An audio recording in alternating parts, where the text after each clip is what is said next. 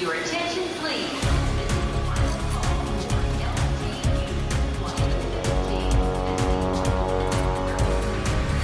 A hora dos portugueses. Diz de ver a forte ligação ao Luxemburgo e à cultura do país pela sua curiosidade intelectual e adotou para si as palavras de um poeta da nossa língua. Eu sou um mil folhas.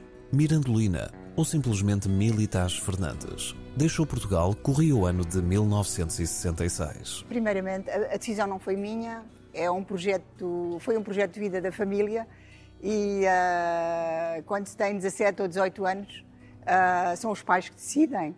E, e o facto é que deixei para trás ah, muita coisa, muitos projetos, mas ao mesmo tempo houve aquela decisão dos pais. ah, tenho um irmão mais novo, ah, sete anos mais novo que eu, e, e, portanto ah, embarquei na- na- nesta aventura como eles embarcaram. Oriunda do berço do movimento pictórico naturalista, a cidade das Caldas da Rainha se despertou para o mundo que a rodeava, em particular no domínio da cultura. Esse berço e a educação que eu, que eu tive em casa ah, abriu-me os horizontes sobre uma realidade que não era propriamente a realidade das outras meninas que eu conheci. E o facto é ah, que milhares de vezes fomos ao, àquele museu ah, com uma acuidade e uma, um cuidado da parte dos meus pais para identificarmos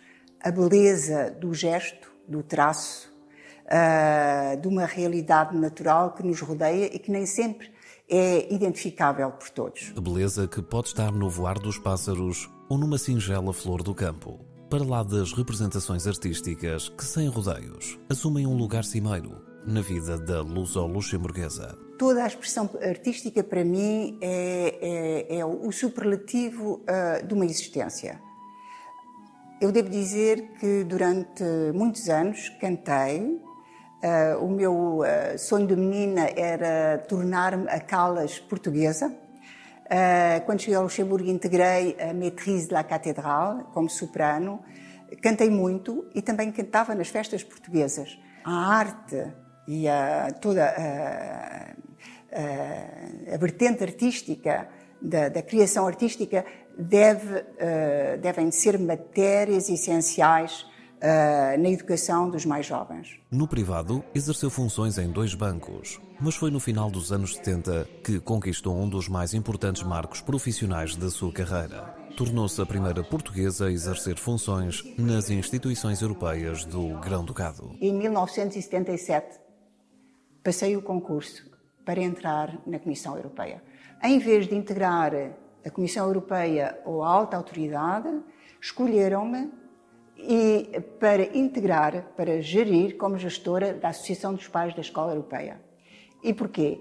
Eh, Para organizar eh, o, o- o transporte escolar dos meninos através do país e eh, também responsável pela preparação de todos os, os documentos, todas as, as discussões ao nível da Associação dos Pais que têm uma voz consultativa ao nível do Conselho Europeu das Escolas Europeias em Bruxelas. Apesar das incontáveis funções por si desempenhadas, a ligação à cidade natal, terra de acolhimento de refugiados luxemburgueses durante a Segunda Guerra Mundial, levou-a a cultivar um interesse pela história do cônsul Aristides de Sousa Mendes. E na Abadia de Neumünster, centro cultural do qual integrou o Conselho de Administração, promoveu visitas comentadas sobre o herói do Holocausto. Para mim foi muito importante e foi muito importante na medida em que os meninos que pouco em casa sabiam de todo este nosso passado comum e da obra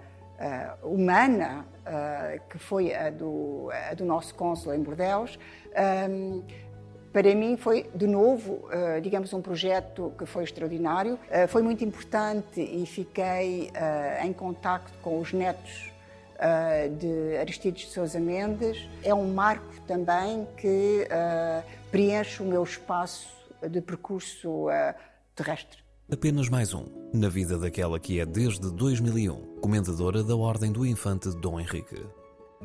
Your attention, please. Londres, Luxemburgo, Rio de Janeiro, Paris. São Paulo. Lyon. Manchester. A hora dos portugueses.